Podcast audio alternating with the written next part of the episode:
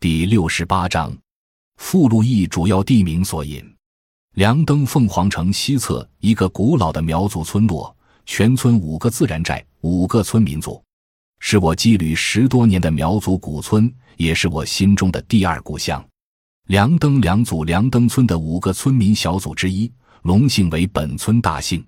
二零一六年十一月通的水泥路，之前从山江镇到梁族要走两三个小时的山路。书中重要人物所在村组，也是我写写画画常待的所在。梁登一组到梁组的必经之地，面向老家寨。整个寨子坐落在一个山头上，下面是水田，后面是连绵群山，左面是去梁组的弯弯山路，右面是陡峭的悬崖大峡谷，环境十分令人惬意。老家寨是一个以吴姓为主、聚族而居的苗族古村落。与梁登村一组隔山相望，我作画的常去之地。千潭村离山江镇两三公里。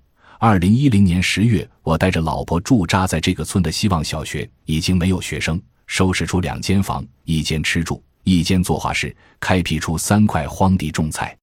早起看书，白天画画，晚上串门喝酒。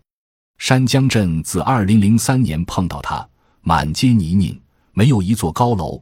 土墙黑瓦，每逢农历三八的日子，苗族乡亲赶场，人流如织，每一张脸都是朴素的故事，感人的作品。一年接一年，这些热闹的场面逐步被水泥楼房挤压，甚至最有历史价值的苗歌台上的包皮树也于二零一六年冬天倒塌。山江镇终于变成了一座镇。拉尔山靠近贵州，地势艰险。